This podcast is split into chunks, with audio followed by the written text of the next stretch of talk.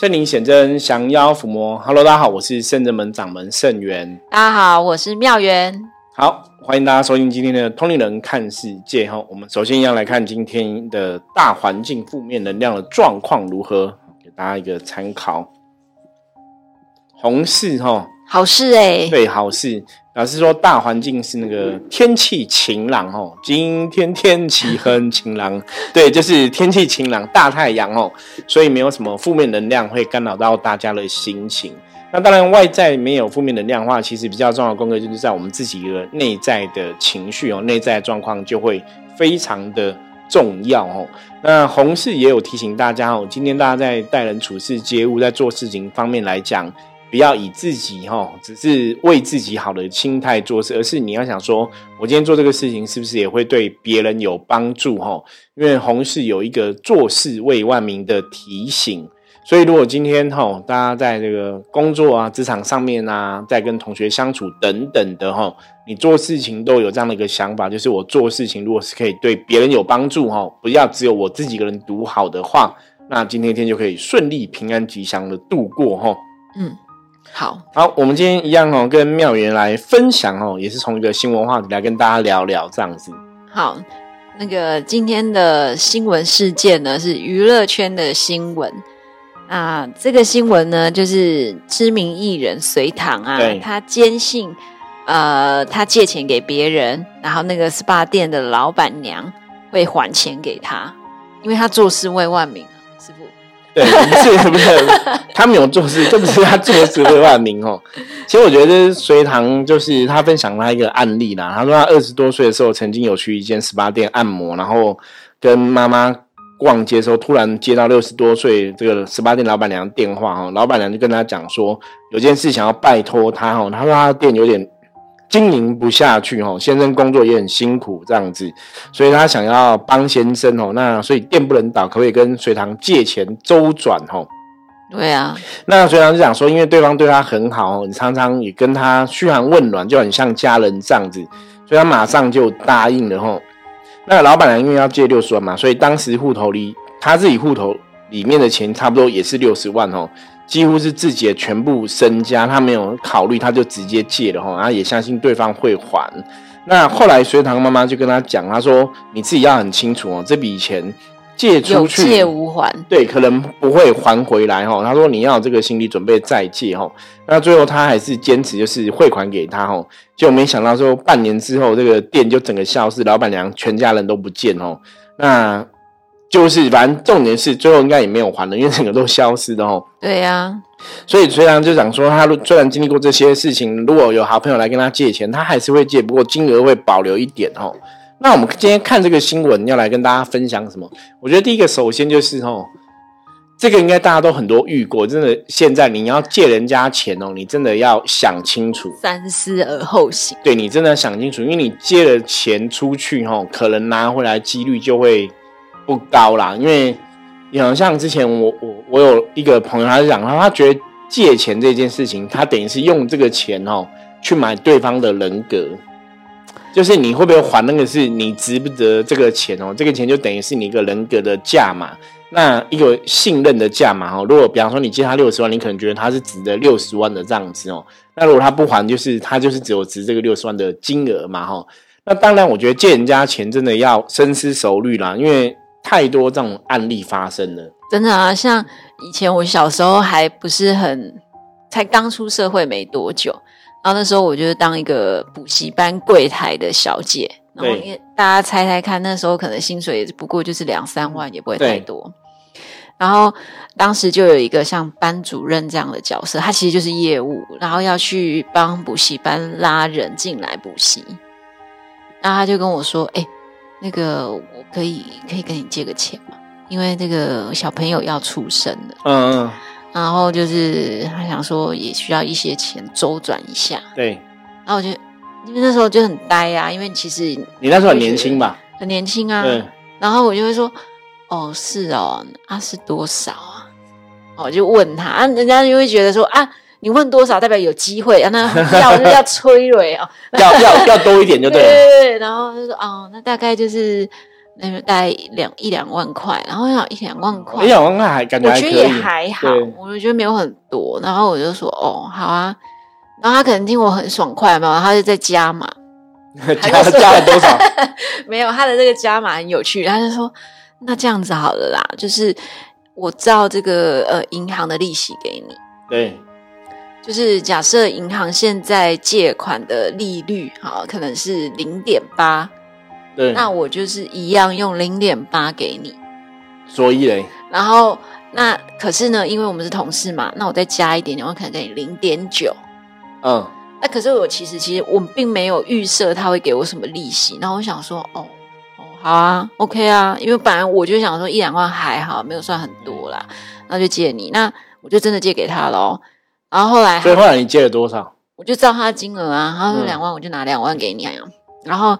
我再借给他，那他也会固定的还钱给我。可是到后面的尾款就开始哩哩浪浪，然后不然就是很多原因啦，就说啊，就是就是哦，那个招生的状况没有很好啦，然后不然就是啊，可是我可能还欠很还缺很多哎啊，那个钱可不可以让我延一下？嗯，就还款到后面就有问题了。对，所以其实就是。很多人哦，就是会用借钱的方式。那有人会用一些什么家庭啊、小孩呀，好像让你会觉得好像很心软，或者是觉得说哦，好像他有他的苦处，还有他的难处。就想说，反正那一两万块，我现在也没有急着用，好像给借给你也还好。可是到后来，你再怎么打电话给他，他反而会反咬你一口。他就说：“你可以不要再一直打了吗？”啊，不过就几千块也是怎样嘛？哦，好像我们，好像我欠他哎，欠钱的人很凶哦。对，然后我就想说啊，算了算了算了，那就不要为这事情让自己的心情不好。对，可是你看借人家钱真的是把人家看透哦，真的，对方才值两万。我自己有一个借钱的经验上，就是也是修行上的朋友。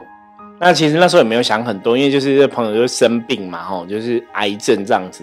我现在在想说，这个人是不是已经死掉？搞不清楚，因为骗你，他没有癌症，没有，他应该真的有生病了哈，真的有生病。然后就说借钱，可是没有借很多，他只有借两万五千块，我还记得哦。他说，可因为他小孩子也很大，小孩子也在工作，就大概大概有见过，因为有去过他家见过面。他想说小孩子，他就说，那他就是两万五千块嘛，那可能就是。他借他，那他小朋友可能一个月会还我两万两万这样子，呃，不是两万两千两千两千还。对对对，我觉得应该还 OK 吧，就是因为他说他生病要出院，要要付一些医药费啊，什么临时没有那么多的钱嘛。嗯，那有些时候这种东西真的你要想，因为我那时候手头的钱也没有很多，可是我觉得两万五千块好像生病好像很可怜，就是好像可以借一下。那如果说你两千两千还我，大概可能一年就还完了。对，好像也可以接受啦。对啊，是不是我们太善良了？是，可是我觉我觉得真的借出去你就不要想哦。所以我那时候真的两万五借给他之后哦，其实后来跟他要钱，一开始要还打到电话给找到人，后来后来就一样就不接，就找不到人了。那你就想啊，算了，我想说你不是小朋友，不方说你个每个月转个两千也 OK 啊什么的吼，就是以为这样子金额没有很大，应该很好要。后来发现还是很难，然后后来就当然就失联了。那失联这两万五，他就就算了嘛。对啊。那时候还是一开始还是会有点不开心啦，因为那时候我觉得两万五大概可以可以买个什么手机啊，或者买个什么游戏主机，就是你也是可以做很多事情，你知道吗？自己很辛苦，对，也是钱嘛哈。后来想说啊，算了，这个就是买一个人的一个信用嘛。真的。对，那。我觉得要在能量法则上面来讲，因为我们要谈的事情，还是要回到我们在修行上面讲的这个能量的法则嘛，吼。我觉得能量法则上面来讲，理论上来说，基本上我觉得，当别人会来跟我们借钱的时候，其实你应该觉得这是一个好事情，因为我看起来很有钱，对，表示我们的状况是好的。对，我觉得看起来像有钱，或是说我们状况是的确是不错，在别人的认知里面是不错。好，那所以我刚刚讲好事情，不是说我一定要借别人哦。说当有人跟你借钱的时候，你应该要心里有点这种欣慰，是表示，哎，我们好像真的应该还不错，这是一个正能量嘛，哈，给自己一个正能量的想法，肯定自己，哦，表示说我们是不是给别人的感觉是我们是一个善良的人，哦，可能有这种这种认知，或者说别人觉得我们的经济状况不错，才会来想来跟我们借嘛，对，所以这个是一个正能量投射，我觉得这是很好。然后另外一部分就是你当然可以选择不要借他，可是友谊就会好像开始出现了一些震荡。好，这个就是大家要听我们前几集，我们有谈到情绪勒索的话题。情勒就是这样子哦，我们不要，我们要勇敢的拒绝情绪勒索哦。因为后来在遇到有些朋友会这样借，我曾经有一个朋友借，他是借新台币十万，那十万就真的有点多了。对，可是也没有到那么熟啦。那他就讲说他是周转哦，比方说他什么有一笔钱，很多都是这种借口嘛。我月底就会有一笔十万进来，我现在刚好周转不够，所以我现在跟你借，我月底一定可以给你。不可能，对我就觉得 十万感觉有点恐怖，你知道吗？后来我就说对不起，我真的没有办法。对，那你就说好，如果说这样讲人家情的或怎么样，说那以后就不是朋友，那你也真不是朋友了。因为我那时候的想法是什么，你知道吗？因为对方我不觉得他是一个就是没有工作能力的人。然后他之前有有工作能力，工作也都还蛮不错的，我都知道。所以我那时候在想一个问题，说你怎么会现在有点沦落到十万块都没有？我其实有点搞不太懂。就是在我认识他来讲，我觉得他应该是一个之前工作表现啊，然后人脉啊什么都很好。对，所以他不应该连十万块都没有。所以当他连十万块都没有的时候，我会觉得有点怪怪的。那后来真的有去侧面打听，就发现说哦，这个人可能对于理财这件事情，或是这个人对于有些东西说话，可能真的不是很老实。嗯，就是你把自己人生，他本来人生没有那么糟嘛，那你把自己人生活烂了，对啊，过烂了哈，所以才会搞成这个样子。那。当然，那时候我像我跟他讲嘛，前面一开始人家来借钱，你就觉得说哦，觉得自己可能真的状况还不错，人家来跟你借钱，我觉得这是 OK 的。可是实际上是我也拒绝了借他。嗯，这个会让我想到前阵子，哎，不是前阵，就是有的时候时不时都会有这种新闻，就是周润发他也是很有钱嘛，然后他也是红啦，可是在。没有这像现在这么红，不是在这这个时间点发生的。然后那时候呢，吴孟达也有跟他借钱。对，吴孟达就想说，因为当时他也有一些戏可以拍了，那可能也因为可能有戏拍，就开始赌博或者做一些其他比较不是这么好的事情。那反正呢，他就跟周润发借钱，他想说周润发已经有这么多戏要拍啦，然后一定是很有这个经济能力啦。对，然后他就跟他开口，可是周润发。不借就是不借，对，会害了他。对，但是周润发做一件事情，他默默的，就是跟他认识的导演或者是制片跟他讲说：“哎，这个呃，吴孟达他其实蛮会演戏的啊，你如果有什么其他的戏啊想要拍呀，你要适合他的角色试试看。”我觉得这就是一个很有心的真心的朋友。虽然表面上我拒绝你，我拒绝你其实是为了你好，因为如果我再继续借钱给你。可能打坏我们原本的关系。对，然后你可能这个钱，就我们讲，他可能只帮得了一时，也帮不了一世啊。对啊，那还不如我帮他介绍工作。但我帮他介绍工作这件事情呢，他就告诉大家说：“你不要跟他讲。”他也没跟吴孟达讲这件事，所以他就是默默的去帮他引荐，或者是帮他推荐给别人，然后让他有一份收入。对，因为有一个问题哦，比方说你今天这个钱是你自己很辛苦赚来的，嗯，理论上来讲，你的确没有说别人跟你借，你就一定就即即使你有钱，也没有说我有钱我就一定要借朋友。对，我觉得那是大家本来就有权利去管理自己的一个金钱哦。可是这的确是在你在遇到这些事情的时候，甚至我们讲说金钱也有金钱的一种能量嘛。你要怎么让这个能量得到自己自己要得到这个能量的加持跟好处哦？可是你不要去在这个能量，或者说在这个金钱的一个欲望当中迷失自己。对啊，我觉得我觉得这个很重要哦。那当然，像刚刚妙元提到的，如果说有时候我们借人家钱，那反而关系都搞烂了。对啊，那也不是很好啦。因为其实关系它是真的，它是很考验彼此的信任，还有我跟你的关系是。很多年以及累积下来，不论我们是奋斗，或者是我们共同共患难下来的。但是你可能因为一块钱也好，我不论金额大小，他的打坏就是打坏了。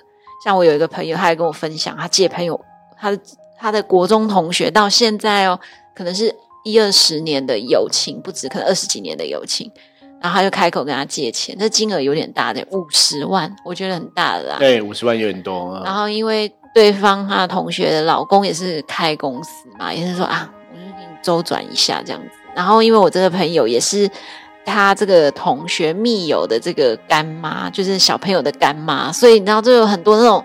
我觉得中国人很多那种关系啊，关系永远都离不清，然后也是跟人家借，然后他也就想说好，那就借。但他有告诉他说，我其实从来没借钱给别人过。嗯，我觉得讲这句话，其实如果说知道分寸的人，应该多多少少都会知道说，哦，他其实真的很重视这件事情，所以才因为后来有借他们五十万，有，那后后来要这个钱也是要的这样子，很辛苦啊。那后来我觉得好一点的。是说，其实这个借款人他也愿意，就是拉下身段来跟他讲说，其实这件事情的处理方式让他很不舒服。那对方那个闺蜜也是跟她说啊，好，那。你都这样讲嘛，人家也知道说好。那其实这件事情是我自己处理的，没有很好啊。因为我先生可能，呃，本来说可以周转，然后又不行，然后怎么怎么，然后中间又失联。反正因为你你没有按时给钱，人家就会打电话追。那你被追跟追人都会心情不好。对，那就渐渐的那个关系就会拉开了。可是好一点的是说，因为这个感情已经一二十年了，所以大家还是很珍惜那个缘分啊。所以。还好，到事情的结尾，就是钱也还完了，然后缘分也还在，就不比不至于为了五十万钱打坏彼此的关系啦。对啊，如果你真的要借钱，还不如跟银行借啊。真的，真的。那当然，有些时候银行不好借嘛，跟人借这样子。可是，当然从这个问题啊，我觉得我们来探讨一个状况。我觉得最好是我们不要让自己的人生走入一个需要借钱的一个局里面。所以，我们是不是要随时，就是当事情在发生，你可能已经有开开始不顺遂的时候，你可能要自己踩刹车，也许就不应该再继续投下去了。对，就是事情，我觉得今天跟大家分享这集哦，重点不是跟大家讲说借钱不借钱这个这个事情，我觉得重点是我们的确，也许因为借钱有太多的的，你看，不管困难啊、风险啊，后要跟别人借钱，你要拉下面子也。不容易嘛，哈，然后借人家钱，你可能借了之后钱又拿不回来，也也不容易嘛。那不借的话，又让人家觉得你是不是很残忍这样子哦？我觉得都是很痛苦的事情啦。所以基本上，我我们应该要去思考，是我们今天不要让自己走入一个需要借钱的一个格局里面，或是走入一个需要借钱的命运里面。对，所以。自己有多少本钱就做多少事，千万不要做超过。真的，因为其实像我们以前在我们在乡里占卜领域中有，以前帮一些客人占卜过嘛，哈，都有些经济的状况。包括我曾经有个客人，他可能只有欠个卡费，可能欠个十几万，他都每天都活得觉得在地狱之中，就很痛苦，很痛苦这样子哦。那当然，对我们这种像以前我以前有经营事业的，可能十几万对我们来讲，好像不是那么多的状况。可是对那个人来讲，就快把他逼死了，你知道吗？那后来你去研究他的状况，就是这些人欠钱，或是包括我们自己以前会有欠钱，大概都只有个原因。什么原因啊？就是你赚的没有那么多，可是你花的却花了很多。收入没那么多，但我很想享受，所以我享受太多。对，就是你可能赚没，你可能赚两万，可是你刷卡刷三万。那你是不是预支了将来的钱？所以等你还还不出来之后，你当然就陷入一种负债的循环。对，然后我刚刚说不要投入那么多，是指说，因为你是已经创业开公司了，你发现说疫情的关系受影响，或者是整个生产线现在出现问题。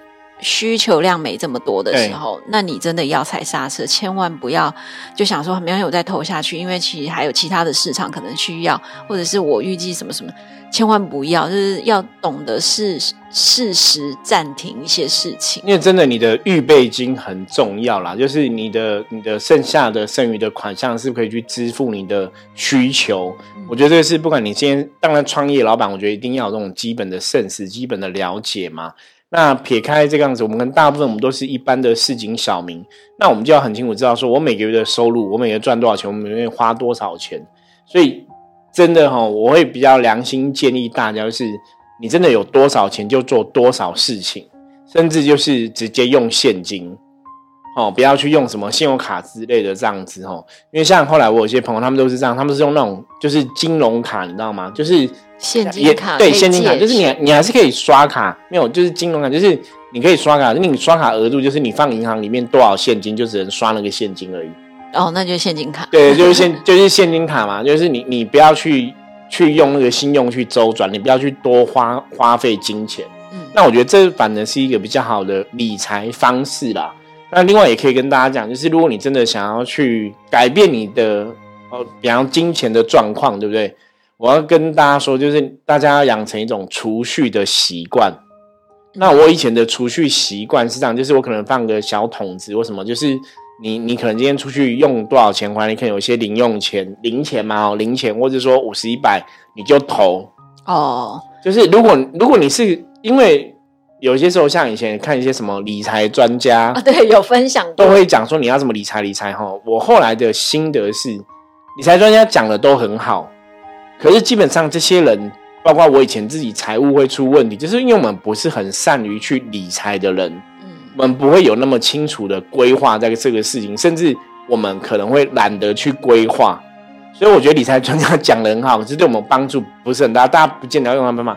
可是我自己的方式，我觉得有点土法炼钢，就是我以前就是有多少钱就丢个桶子，丢个桶子，丢个桶子，就是没有特特别去算，因为我也我也没有习惯去算。可可能你这样丢丢丢，等你真的可能过年到了，对，它就变很大，可能就是哎一两万或是怎么样，人就觉得你零钱存了很多。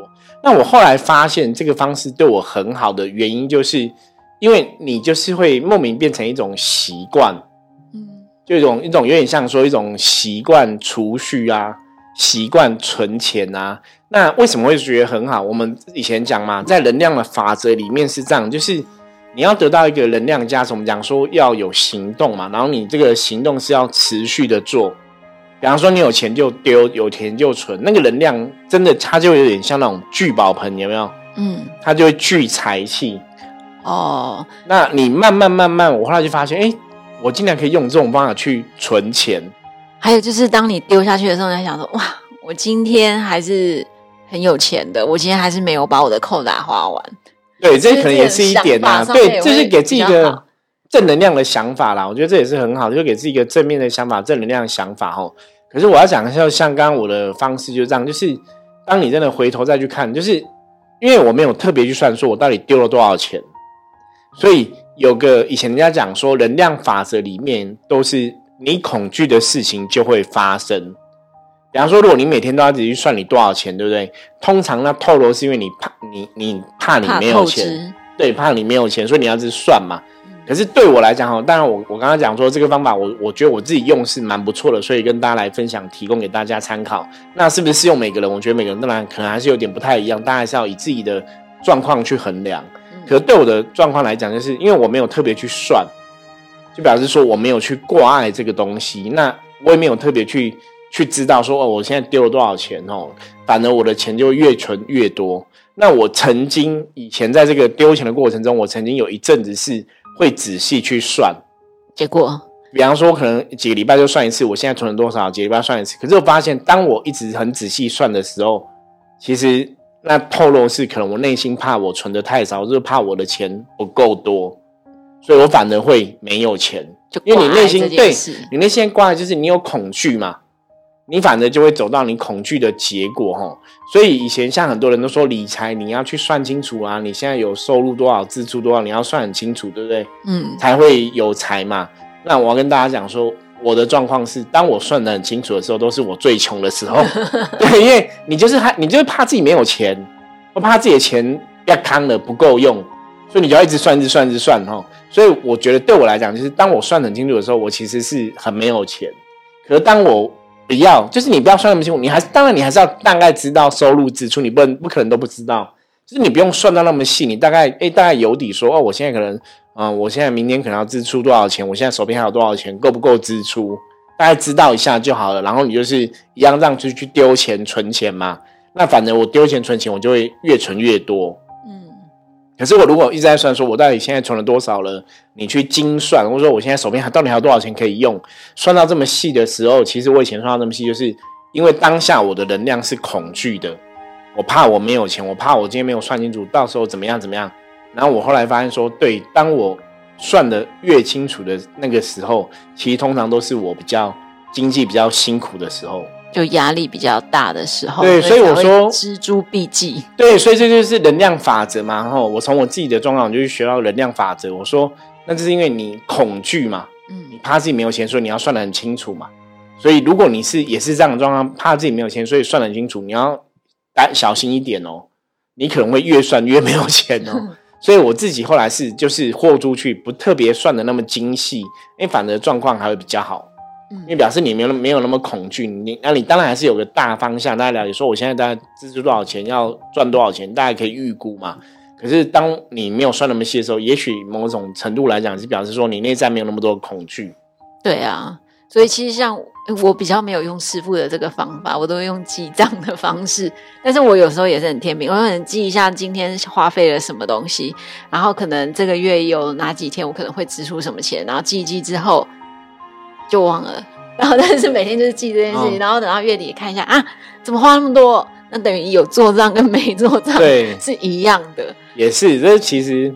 记账也是，当然也是一个好方法啦。可是我觉得还是见仁见智啦。对，因为我自己的状况也是，当我记账记得很清楚的时候，通常都是我比较穷困的时候。所以后来就是那是适用我个人的方式哦，所以跟大家分享哦。我觉得大家也可以去体验跟尝试，然后那当然在这个前提上来讲，你大家还是要有一个。你要知道你自己每个月基本的收入是什么哦？你的收入来源是你工作上的薪资吗？还是你打工的薪水这样子哦？那你大概会哪些固定的支出哦？大概还是要有个底哦，然后让自己的收支哦可以哦，最起码要平衡，甚至说收入还是要大于支出，这样子的生活你才会一直往正向的地方去哦。如果现阶段看你的收入支出是不能平衡的话，那当然你就还是要去想办法哦，开源节流。